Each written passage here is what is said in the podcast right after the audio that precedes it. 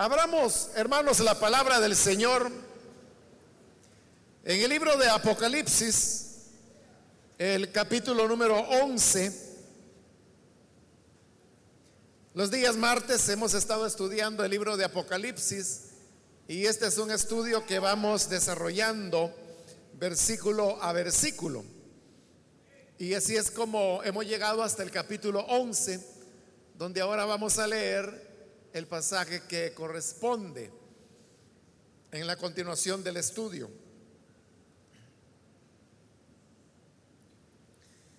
Apocalipsis capítulo 11, el versículo número 7 en adelante nos dice, ahora bien, cuando hayan terminado de dar su testimonio, la bestia que sube del abismo les hará la guerra, los vencerá y los matará. Sus cadáveres quedarán tendidos en la plaza de la gran ciudad, llamada en sentido figurado Sodoma y Egipto, donde también fue crucificado su Señor.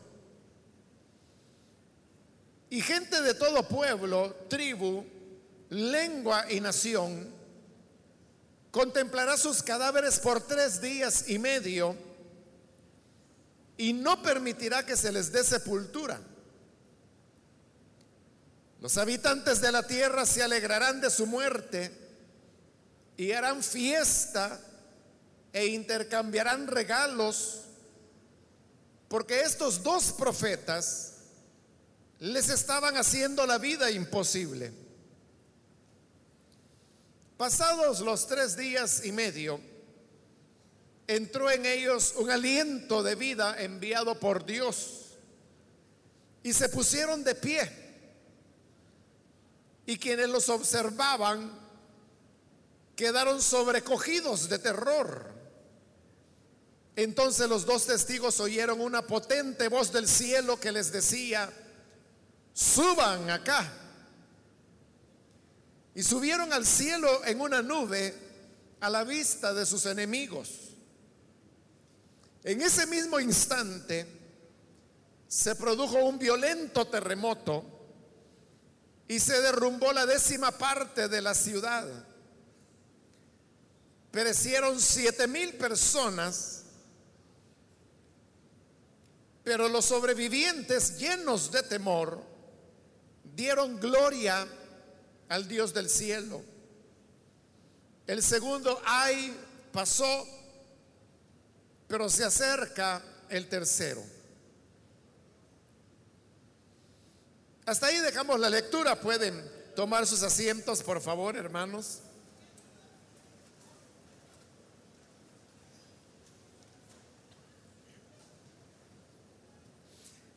Este día continuamos con nuestro estudio del libro del Apocalipsis y recuerde que nos encontramos dentro de la sección donde se están describiendo las siete trompetas que también siete ángeles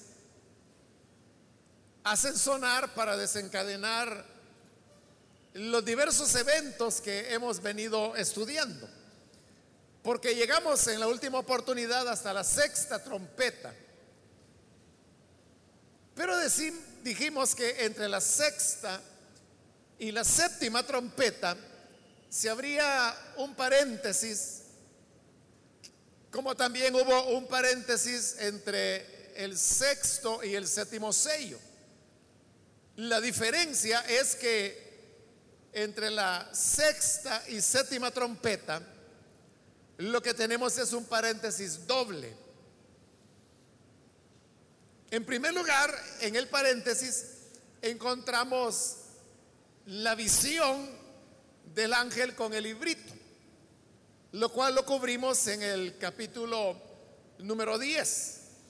Y ahora, en este capítulo 11, estamos frente a la segunda parte del paréntesis y que es el tema de los dos testigos que la palabra del Señor menciona. Cuando cubramos esta parte de los dos testigos, entonces lo que vendrá será ya el sonar de la séptima trompeta, que es la última, y que se describe del versículo 15 hasta el final de este capítulo 11. Ya en la última oportunidad cubrimos, hermanos, la parte de la aparición de los dos testigos, como ellos estaban ungidos del Espíritu Santo y también como a ellos les acompañaban señales. Realmente estos dos testigos no se dice en ningún momento que estén predicando el Evangelio o anunciando algún mensaje de oportunidad para las personas, sino que lo único que se dice es que son dos hombres que traen juicios muy fuertes sobre la tierra. Por ejemplo, cerrar los cielos para que no llueva. Y también dice que hacen descender fuego sobre sus enemigos y que estos son consumidos por esas llamas y de esa manera son derrotados. Estos dos testigos entonces son dos personas eh, llenas de, de poder, se les da el nombre de profetas. Ellos están revestidos de estas señales milagrosas que los hacen prácticamente invencibles porque no hay quien les pueda hacer frente. Pero a pesar que ellos han cerrado los cielos para que no llueva, y a pesar que hacen descender fuego del cielo para destruir a sus adversarios, nos dice la escritura que ni aún así las personas se arrepintieron, sino que continuaron sirviendo a los ídolos involucrándose en hechicerías, en pecados, en idolatrías, en maldades. Y ahora en el versículo 7 que leímos, encontramos un cambio radical en esta historia, porque dice, ahora bien, cuando hayan terminado de dar su testimonio, la bestia que sube del abismo les hará la guerra, los vencerá y los matará. Este versículo está lleno de enseñanzas. En primer lugar, se nos dice cuando haya terminado, hayan terminado de dar su testimonio. Es decir, que Dios había establecido el tiempo preciso que duraría el ministerio de estos profetas o testigos. Y ese tiempo se ha mencionado de dos maneras, hablando de 42 meses o hablando de 1260 días, que en resumidas cuentas es la misma cantidad y está hablando de tres años y medio. Esa expresión, tres años y medio, como lo explicamos en la última oportunidad, es tomada del libro del profeta Daniel, que hace referencia a que el sacrilegio que cometió Antíoco Epífanes durante el periodo intertestamentario duró exactamente eso, tres años y medio. Eso ahora ya es historia. Y como le digo, es una historia que ocurrió en el periodo entre el Antiguo y el Nuevo Testamento. Entre el Antiguo y el Nuevo Testamento hay un lapso de aproximadamente 400 años.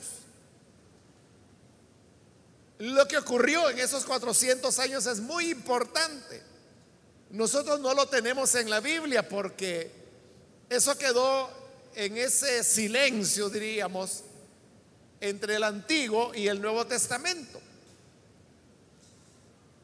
Y una de las cosas muy importantes que ocurrieron en ese periodo fue precisamente las guerras entre los dos bandos principales en que quedó dividido el imperio griego. El imperio griego, después de la muerte de Alejandro Magno o Alejandro el Grande, se dividió en cuatro.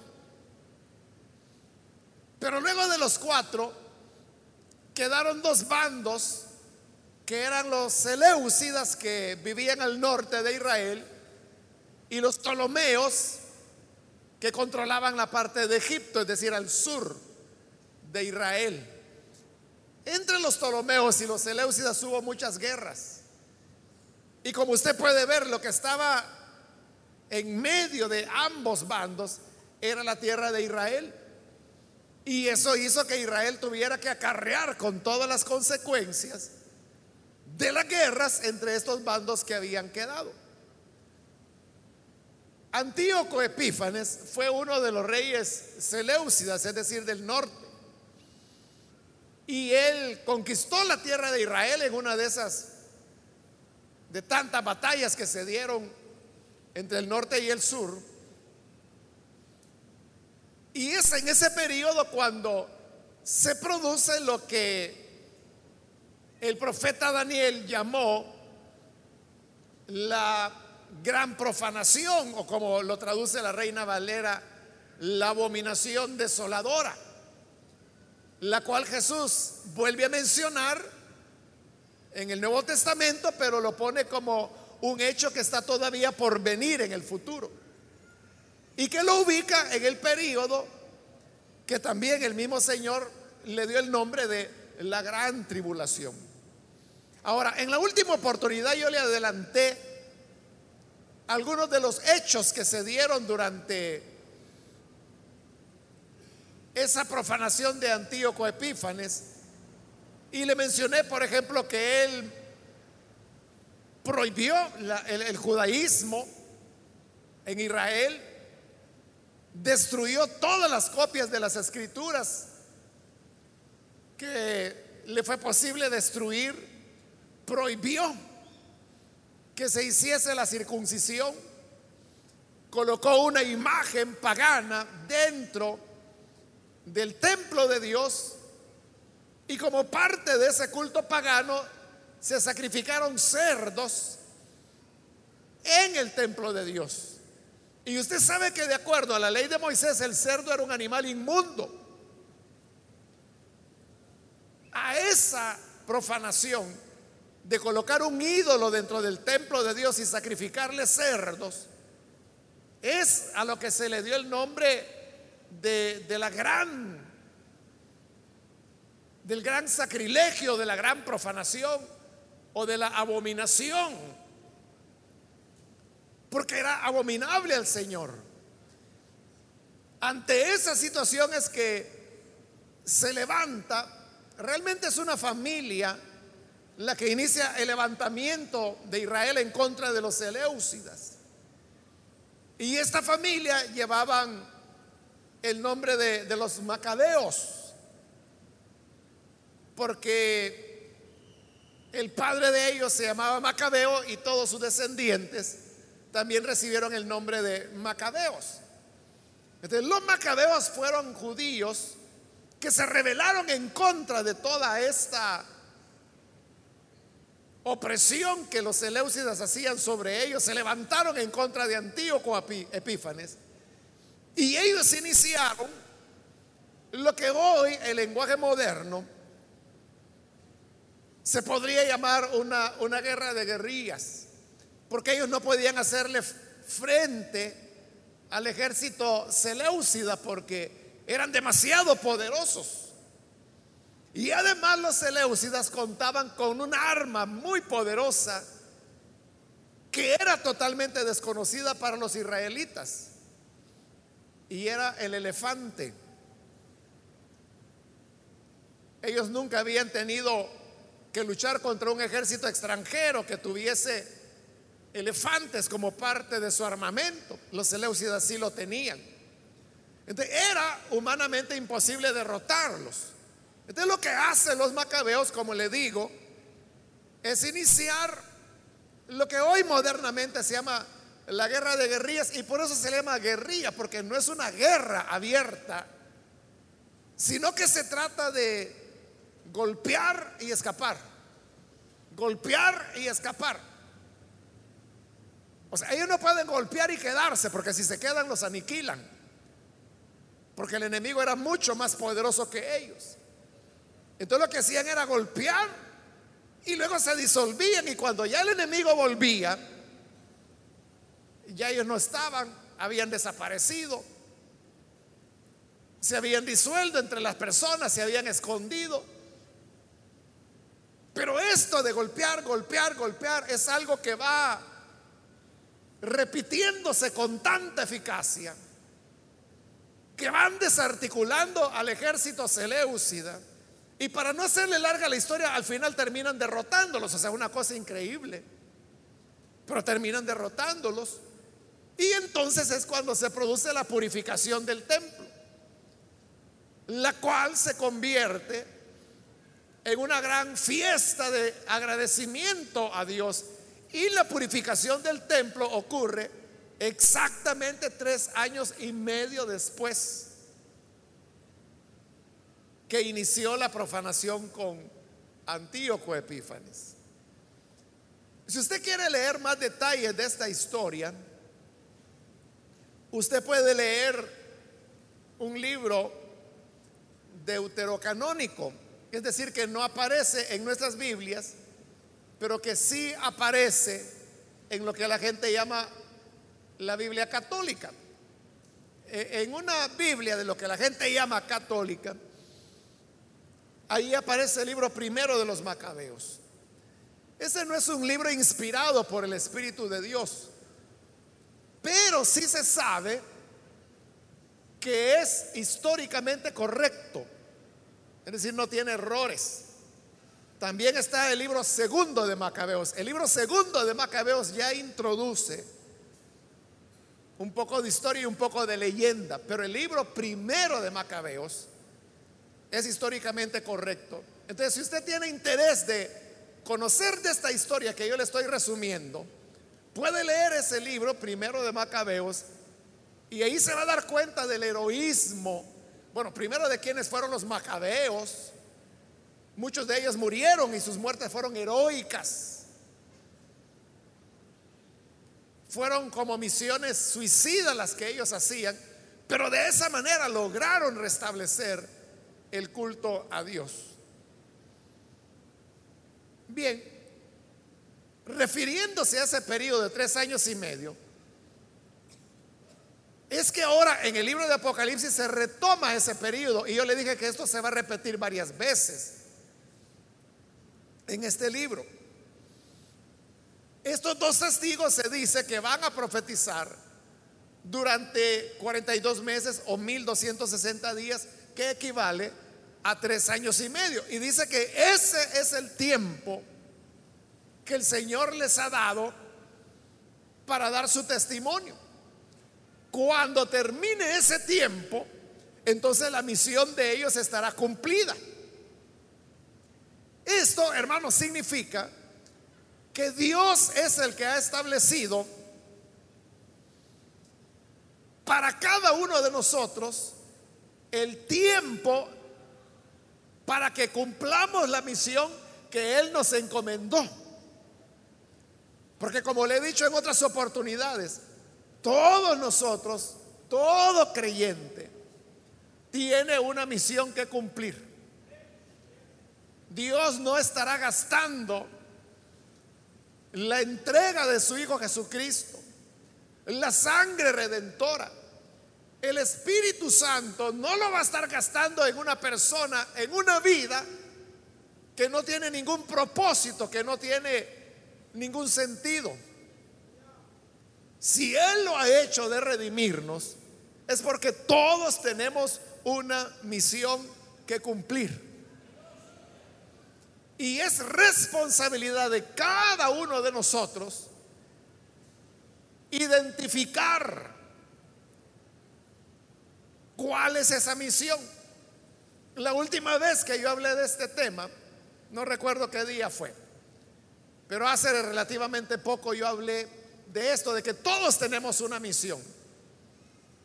Y yo les dije, no me vaya a preguntar a mí cuál es su misión, porque yo no la sé. Pero ese mismo día un hermano me escribió y me dijo, hermano, ¿cuál es mi misión? Y es lo que yo había dicho, no me pregunte porque yo no sé. Entonces, mire, no sé, pero pregúntele a Dios. Y eso es lo que todos tenemos que hacer.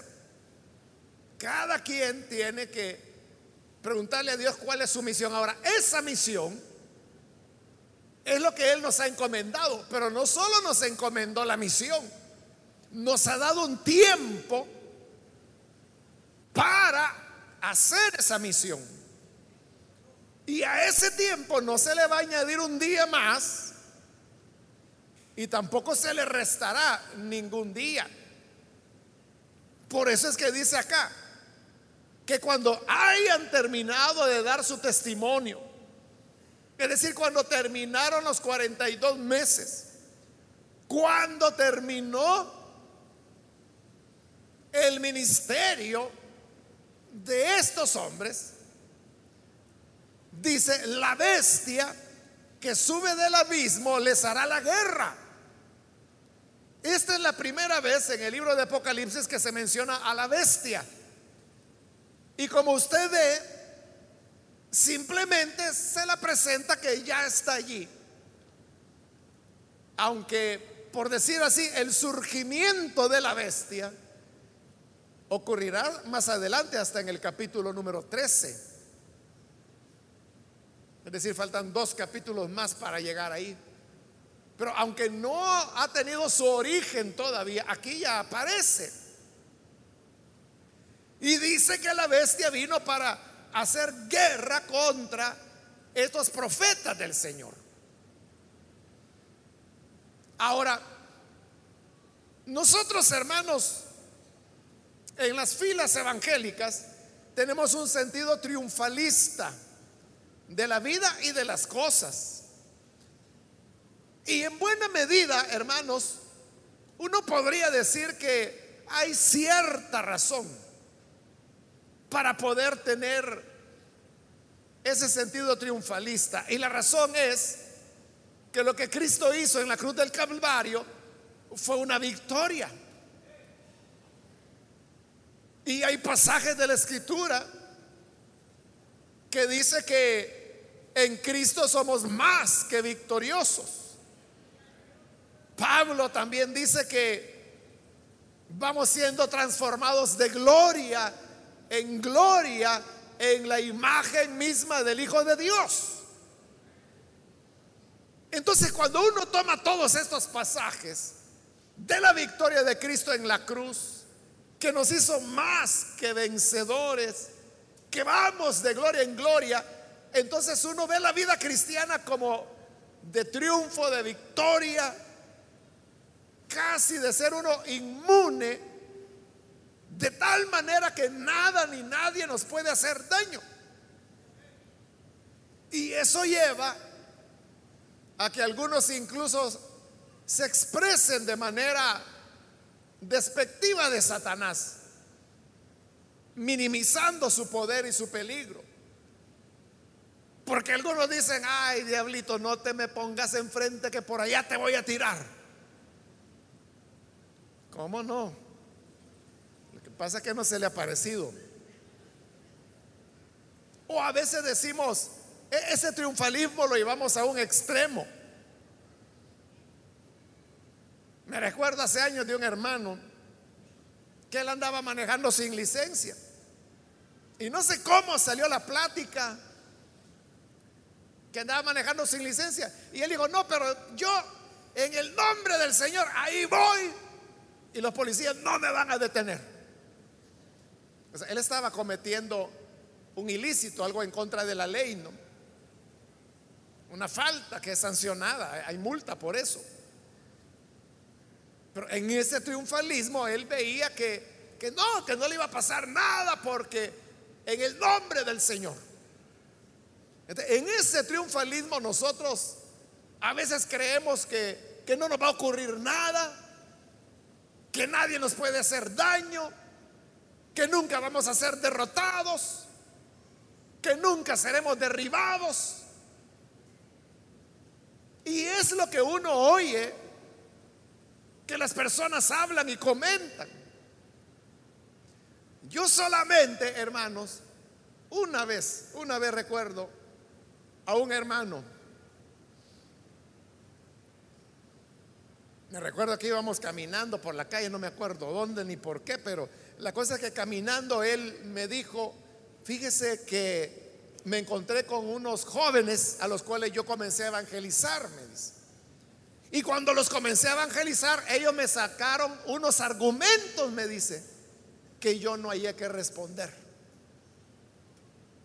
Me dejaron callado. Ese es el único hermano que yo recuerdo que haya dicho, no hallé que responderles a sus argumentos. O sea, porque normalmente somos campeones, ¿no? Y normalmente nadie nos puede vencer. Y creemos que, bueno, algunos dicen, a mí no hay quien me toque un cabello porque el que lo haga le cae un rayo del cielo. Y creemos que no nos puede pasar nada. Pero eso no es la realidad. Porque vea lo que dice este versículo 7. La bestia que sube del abismo les hará la guerra. Y oiga esto, los vencerá lo vencerá y los matará. Es decir, estos profetas que tenían tal poder que podían cerrar el cielo para que no lloviera, que podían hacer descender fuego del cielo para consumir a sus adversarios, la bestia los venció y los mató. Vea, eso parece un choque contra las ideas cotidianas que nosotros tenemos. Porque nosotros decimos, no, las tinieblas no pueden vencer la luz. No, Satanás no puede contra los hijos de Dios. Satanás no nos puede vencer. Pues lamento decirle que sí, sí puede hacerlo. Porque esos dos profetas dice que la bestia lo venció, lo derrotó y los mató. Entonces, ¿qué significa esto, hermano? Que ese triunfalismo en el cual muchas veces nos apoyamos, como le dije, tiene cierta base de verdad, pero eso no significa que toda la vida vamos a ser campeones, que nunca vamos a tener tropiezos, que nunca vamos a tener retrocesos. No significa que no habrá oportunidades en las cuales las fuerzas del mal nos detendrán y hasta pudieran hacernos retroceder.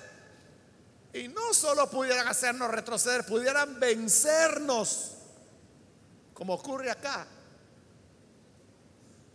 Las tinieblas venciendo a la luz, las tinieblas matando a la luz. Entonces ninguno de nosotros tenemos inmunidad. Ninguno de nosotros somos invencibles. Podemos ser vencidos entonces, ¿de qué depende el que un creyente pueda saltar de cumbre en cumbre, de victoria en victoria, de gloria en gloria? O por el contrario, como ocurrió con estos dos profetas, sean vencidos por la bestia. y sean derrotados. Y derrotados de una manera tal que los mata. ¿Qué marca la diferencia? Son los designios de Dios. A veces el designio de Dios es, hermanos, que ciertamente vayamos de victoria en victoria. Que seamos, como lo dice la escritura, como la luz de la aurora, que va en aumento hasta que el día llega a ser perfecto. La luz va subiendo en fuerza, en fuerza, en fuerza, en fuerza, hasta que llega a la perfección. A veces ese puede ser el propósito de Dios. Pero hay ocasiones en las cuales el propósito de Dios es que seamos derrotados, como lo dice Hebreos, que seamos muertos a espada, que seamos aserrados, que seamos encarcelados, que perdamos a nuestros hijos. ¿Y por qué tiene que ser así? ¿Por qué debe haber hijos o hijas de Dios que le sirven y le sirven con toda fidelidad? ¿Por qué tienen que ser vencidos por las fuerzas del mal? ¿Por qué? Porque así es como funciona el universo de Dios. Y no significa, hermanos, de ninguna manera que esa persona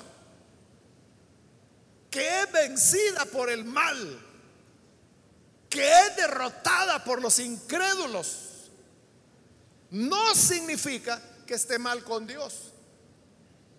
Ah, es que como lo dejaron humillado, quizá en pecado andaba esa persona. No. A todos esos que fueron aserrados, muertos a filo de espada, encarcelados, perseguidos, humillados, el libro de Hebreos capítulo 11 los cataloga como héroes de la fe. Entonces, no es gente que haya pecado y que por eso les fue mal. No es que esos dos profetas perdieron la fe o aflojaron su espiritualidad y por eso la bestia los venció. No, no es eso. ¿Sabe cuál es la mejor prueba? Que no se trata de las cualidades de la persona, sino que del propósito de Dios. Que exactamente lo mismo le pasó al Hijo de Dios, al Señor Jesús. Si usted pone atención, se va a dar cuenta que estos dos profetas son una copia, voy a decir, del Señor Jesús. ¿Cuánto duró el ministerio de Jesús? No les oigo. Tres años y medio. ¿Cuánto dura el ministerio de estos hombres? Tres años y medio. Al final de su ministerio, ¿cómo terminó Jesús? muerto. Y al final del ministerio, estos dos profetas, ¿cómo terminan? Muertos. ¿Cuánto tiempo estuvo Jesús en la tumba? Tres días. ¿Cuánto tiempo estuvieron muertos estos dos testigos antes de su resurrección? Tres días y medio. Pero Jesús resucitó. Y esos dos profetas resucitaron. Y después que Jesús resucitó, ¿qué ocurrió con él? Que ascendió y dice que una nube lo recibió. ¿Y qué pasa con estos dos profetas después de haber resucitado? Ascienden y una nube los recibe. Usted puede ver es exactamente lo mismo.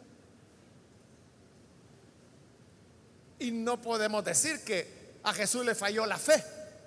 No podemos decir, ah, es que mire, Jesús comenzó muy bien sus primeros tres años de ministerio, pero en los últimos seis meses Él se descuidó un poco de la oración.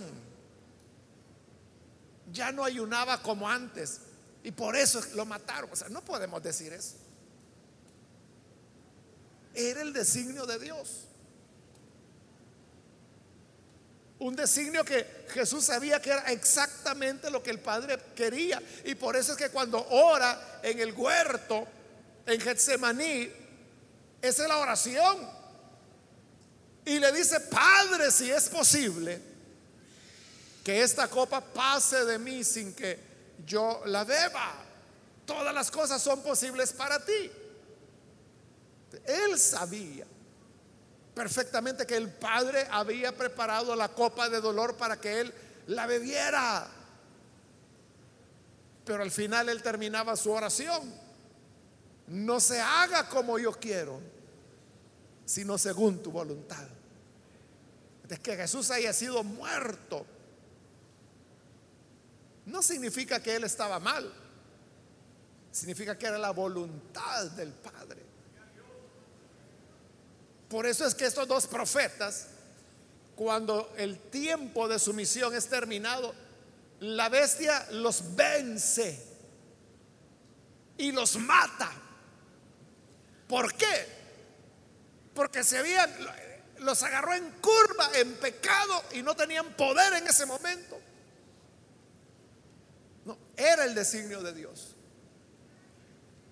Por eso le digo, es verdad que hay personas a las cuales Dios les va a llevar de gloria en gloria, de gloria en gloria. Pero en algún momento pueden tener una situación difícil. Pueden tener una situación dolorosa. Pueden enfrentar un problema grave. Pueden tener un sufrimiento. Una derrota podrían ser vencidos. Y esto que le estoy diciendo con respecto a las personas, a nosotros, a los creyentes, también es verdad con respecto a la iglesia. Uno cree que cuando una iglesia nace, esta iglesia irá de gloria en gloria, creciendo, desarrollando, siéndose cada vez más poderosa y que va a seguir para arriba, para arriba, para arriba, para arriba. A veces por la infinita misericordia de Dios es así. Pero aún en esos casos, esas iglesias tienen sus problemas, sus quiebres. Incluso hay iglesias que pueden ser vencidas y que son clausuradas, se cierran porque fracasaron. ¿Y por qué fracasan? ¿Por qué fue vencida, digámoslo así, esa iglesia? Porque estaban mal. Hace poco, este año, salió una noticia de una población en donde hay mucha violencia y donde los miembros de la iglesia se fueron yendo, huyendo de la violencia poco a poco. Y por último el pastor tuvo que irse con su familia y todo y cerraron la iglesia. Esa es una iglesia que fue vencida por la violencia. Quedó clausurada. Ya no pudo continuar. Pero eso, hermano, es contrario a esa idea triunfalista, porque uno puede decir, no, la, la iglesia jamás será vencida. La iglesia jamás será derrotada. Entonces, si la iglesia jamás será derrotada, entonces yo le pregunto, ¿dónde está la iglesia cristiana de Egipto? Porque Egipto fue una de las fortalezas del Evangelio en los primeros años. El famoso Agustín de Hipona, que se considera uno de los grandes teólogos del cristianismo, él era de, de Egipto. ¿Y ahora qué hay en Egipto? Es un país musulmán. Y es uno de los tres países donde mayor persecución hay en contra de los cristianos. Hace como un mes o mes y medio le pusieron una bomba a un autobús que iba lleno de, de cristianos. Entonces, si la iglesia es invencible, ¿a dónde está la iglesia de Egipto? ¿A dónde está la iglesia de, del Medio Oriente, de Jerusalén, por ejemplo, que es donde la iglesia nació? El porcentaje de cristianos viviendo en Israel es mínimo. Uno se puede preguntar, ¿a dónde está la iglesia de lo que de Persia, lo que hoy es Irak, lo que hoy es Irán. No existe. La iglesia puede, puede ser vencida. Pero aquí viene el, el punto. Somos vencidos para avanzar. Podemos ser muertos pero cuando nos matan, nuestro cuerpo cae hacia adelante, nunca hacia atrás. Hacia adelante, porque muriendo, pero avanzando todavía. Es lo que Jesús dijo. Si el grano de trigo no cae a tierra y muere, no lleva fruto, se queda solo. Pero si muere, llevará mucho fruto. Es decir, para poder, hermanos, avanzar y desarrollarnos, debe mediar la muerte. Y para morir debemos ser vencidos.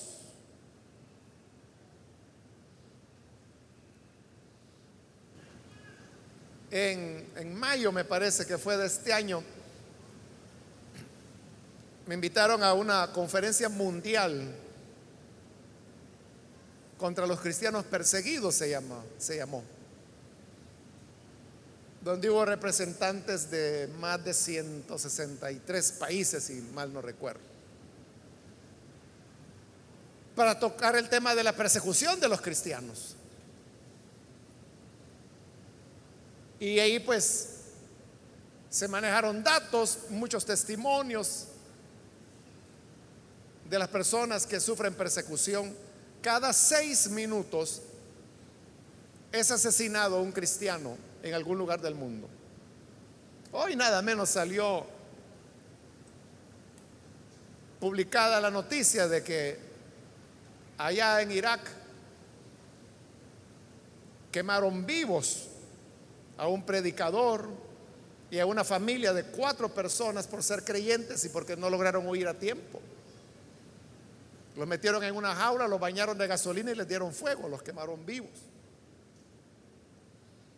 Eso fue ayer. Fue el día de ayer porque hoy salió la noticia.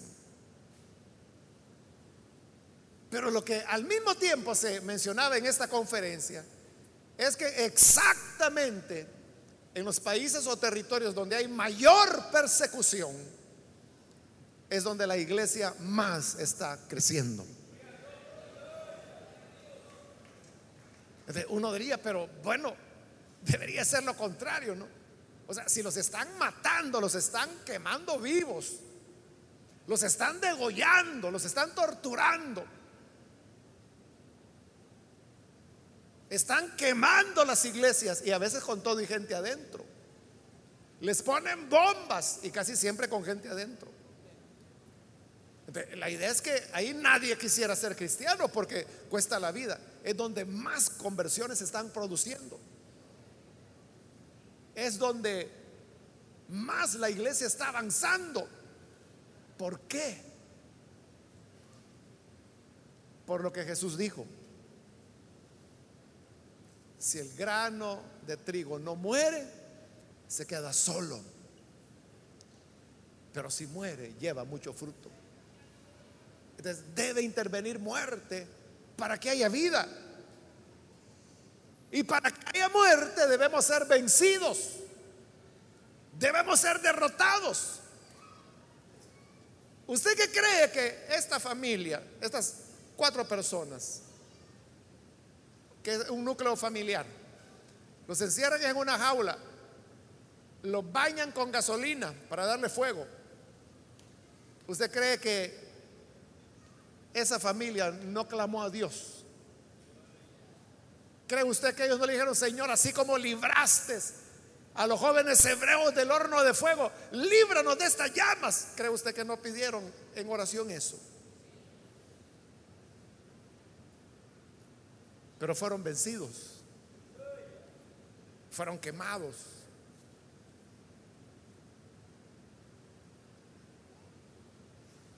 Entonces, ¿por qué fueron vencidos? Es que no eran tan espirituales como los jóvenes hebreos. La espiritualidad no se mide por el triunfalismo ni la madurez espiritual. Porque piénselo usted, ¿para qué cree que se necesita más madurez espiritual? Para andar de concierto en concierto cristiano, para andar de conferencia en conferencia, para andar brincando de hotel en hotel, en taller de no sé qué, en seminario de alabanza y adoración ¿O se necesita más madurez para enfrentar la muerte y la amenaza? Usted sabe la respuesta, ¿verdad? A veces el plan de Dios es que seamos derrotados, que seamos humillados. Quizá usted tiene vecinos con los que tiene problemas y tiene conflictos y usted mismo dice, no, él es impío, el Señor no me va a dejar humillado delante de este impío. A estos dos profetas quedaron bien humillados, vencidos y muertos. Entonces, ¿quién es usted? Para que no sea humillado. Usted puede decir, no, es él el que se tiene que ir del vecindario y no yo, porque yo soy hijo de Dios. Y quizás Dios quiere que sea usted el que se vaya. Dice el versículo 8, sus cadáveres quedarán tendidos en la plaza de la gran ciudad, llamada en sentido figurado Sodoma y Egipto, donde también fue crucificado su Señor. Entonces vean, no solo los matan, sino que los cuerpos, dice que son arrojados a la plaza y son vistos. Versículo 9 dice, gente de todo pueblo, tribu, lengua, nación, contemplará sus cadáveres por tres días y medio y no permitirá que se les dé sepultura. Es decir, que se convirtieron en algo así como en un atractivo turístico macabro, que se trataba de ir a ver sus cuerpos muertos. Usted sabe que para el judío, la persona que moría tenía que ser sepultada de inmediato. Y eso es lo que hacían. Moría la persona y de inmediato. Por eso es que cuando ya estaba atardeciendo, cuando Jesús fue crucificado, José de Arimatea fue delante de Pilato y dijo, mira, dame el cuerpo. Porque tenía que ser sepultado antes que terminara el día. Porque era la costumbre, no podía un cuerpo, un cadáver estar en exposición. Pues estos estarán tres días y medio en exposición. Esa es la mayor humillación. Y aún para el mundo de la época, no solo para los judíos, sino que en la cultura grecorromana. Bueno, como ellos eran paganos, ellos pensaban que cuando los cuerpos no eran sepultados, no podían ir al mundo de los muertos. Y entonces quedaban como en un sufrimiento mientras no fueran sepultados. Por ello es que las tropas romanas, los ejércitos romanos, muchas veces hacía peleaba batallas, hacían incursiones militares. Oiga esto, no para tomar una posición clave, no para derrotar al enemigo, para recuperar los cuerpos de sus muertos y enterrarlos. O sea, montaban toda una operación militar para recoger los cuerpos y sepultarlos. Es decir, que el dejar los cuerpos tirados a la intemperie por tres días y medio era la mayor humillación que se les podía dar. Piensen esto. La próxima vez que usted diga, no, es que ese impío no me puede humillar. Recuerden la humillación extrema a que estos dos profetas son sometidos. Y dice que esto ocurrirá en la ciudad, y aclara que es en un sentido figurado, que se le dé el nombre de Sodoma, de Egipto. Y luego habla donde el Señor fue crucificado, que sabemos que es Jerusalén. Pero estos nombres, Sodoma, Egipto, Jerusalén, están hablando más que todo del sentido espiritual que cada una de esas ciudades o regiones tenía. Sodoma, que sabemos que cansó a Dios por su maldad y pecado. Egipto, que se reveló en desconocer el nombre de Dios y oprimió al pueblo de Dios. Jerusalén, de la cual Jesús dijo que no era posible que un profeta muriera fuera de Jerusalén. Jerusalén que mata a los profetas y a los que te son enviados. Entonces, Sodoma, Egipto, Jerusalén, son ciudades y territorios particularmente perversos, opuestos a la voluntad de Dios. Versículo 10. Los habitantes de la tierra se alegrarán de su muerte y harán fiesta e intercambiarán regalos porque estos dos profetas les estaban haciendo la vida imposible.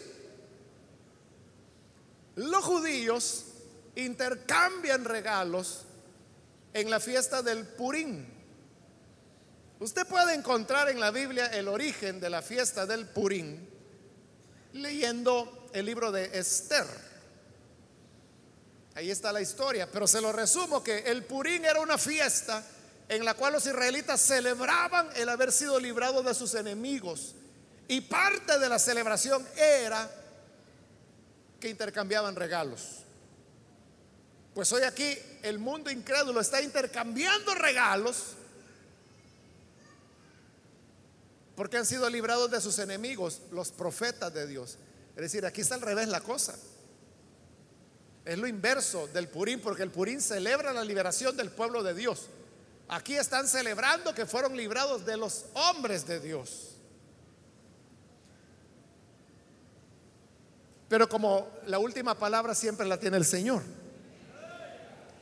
El versículo 11. Pasados los tres días y medio, entró en ellos un aliento de vida enviado por Dios y se pusieron de pie.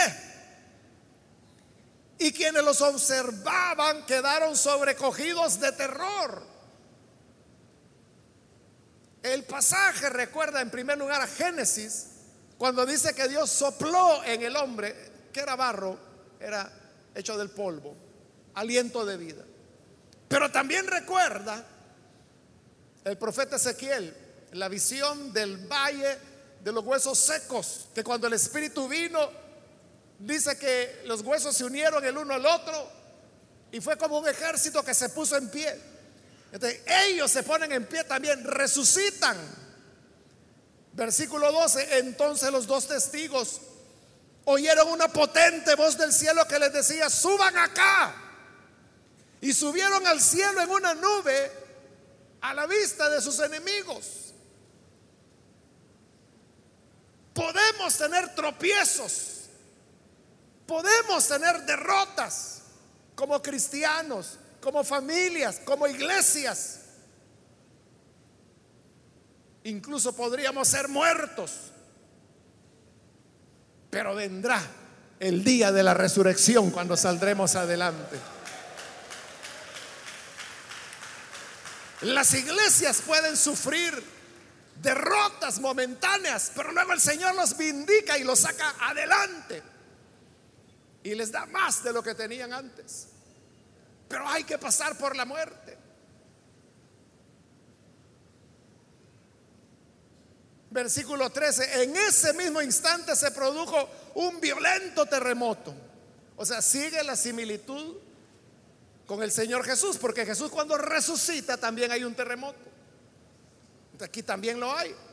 Se derrumbó la décima parte de la ciudad perecieron siete mil personas. En realidad, hermanos, no se trata de un terremoto, o sea, si es un terremoto fuerte, ¿no? Porque hubo siete mil víctimas. Pero tampoco es un terremoto extraordinario. En nuestro país han habido terremotos ya donde han habido siete mil y más víctimas. Es decir, estaríamos hablando de un terremoto normal. Normal, digo, en relación a los terremotos que se han descrito y que se van a describir más adelante, donde dice que incluso las islas desaparecen. Pero vea qué curioso. Siendo un terremoto, llamémosle cotidiano, porque la tierra de Israel era propensa a terremotos también, no tan frecuentes como por ejemplo en nuestro país, pero sí se daban terremotos en Israel. De siendo un terremoto, digamos en el término medio, sorprende que dice al final del versículo 13 que los sobrevivientes del terremoto, llenos de temor, dieron gloria al Dios del cielo. Esta es la única vez la única vez en el libro de Apocalipsis que se dice que el mundo pecador se arrepiente y da gloria a Dios. Y vea, se arrepiente cuando. Ante una gran catástrofe. No. Ante las grandes tragedias que se han descrito con los sellos y con las trompetas. No. Por un terremoto común. O sea, por una cosa pequeña. Pero aquí viene el punto. No es tanto el efecto del terremoto. Es el efecto de los que resucitaron. Entonces la iglesia logra más cuando muere que cuando vive. Por eso yo le decía que cuando el creyente es asesinado, hasta en su caída a la muerte es hacia adelante, porque su muerte sirve para que avance la obra. La muerte sirve para que aquellos que no han creído a palos como estos crean. Y ahí se vuelve a cumplir una vez más la frase famosa de Tertuliano Septimio Tertuliano, quien dijo, la sangre de los mártires es la semilla de la iglesia. Mientras más se persigue y se vence a los cristianos al punto del martirio, más fuerza agarra el pueblo del Señor. Más crece la iglesia. Y terminamos con el versículo 14, donde dice, el segundo, ay, ya pasó, pero se acerca el tercero. Y como ya le había dicho anteriormente, el tercero no, no es mencionado en Apocalipsis. Cosa extraña, ¿no? Que siendo Apocalipsis un libro que tiene una métrica, una redacción tan cuidadosa, tan matemática, diría yo Sorprende que habla de tres ayes. Ya pasó el primero, aquí dice que ya pasó el segundo, pero que viene el tercero, pero ese tercero nunca llega, no se menciona. Pero ahí es donde se cumple, hermanos, también el concepto de inspiración de la escritura, que usted lo puede leer en el manual, que dice que en la inspiración de la escritura interviene tanto un aspecto divino como un aspecto humano. El aspecto humano aquí se refleja en el hecho que se les olvidó describir el tercer año. Pero viene, aquí termina ya el paréntesis y por lo tanto viene el sonar de la séptima trompeta, que lo veremos en la próxima oportunidad. Vamos a orar, vamos a cerrar nuestros ojos y vamos a inclinar nuestro rostro. Señor, te damos las gracias porque tu palabra es luz. Y tu palabra nos enseña el camino que debemos seguir. Y ahora entendemos que aun cuando haya aparentes derrotas, aun cuando seamos vencidos por las tinieblas, hay una mañana de la resurrección. Y por eso queremos ser firmes, no claudicar de nuestra fe. Y aun cuando parece que estamos siendo derrotados en todas las áreas, no decaemos, sino que continuamos firmes, creyendo y esperando. Y aun cuando celebren y festejen que fuimos vencidos, tú eres el que tiene la última palabra y eres quien nos vindicará en el amanecer de la resurrección. Te rogamos por aquellos que a través de televisión, de radio o de internet están abriendo su corazón para recibirte. Perdónales, cámbiales y dales nueva vida. Es nuestra petición por Jesús nuestro Señor. Amén. amén.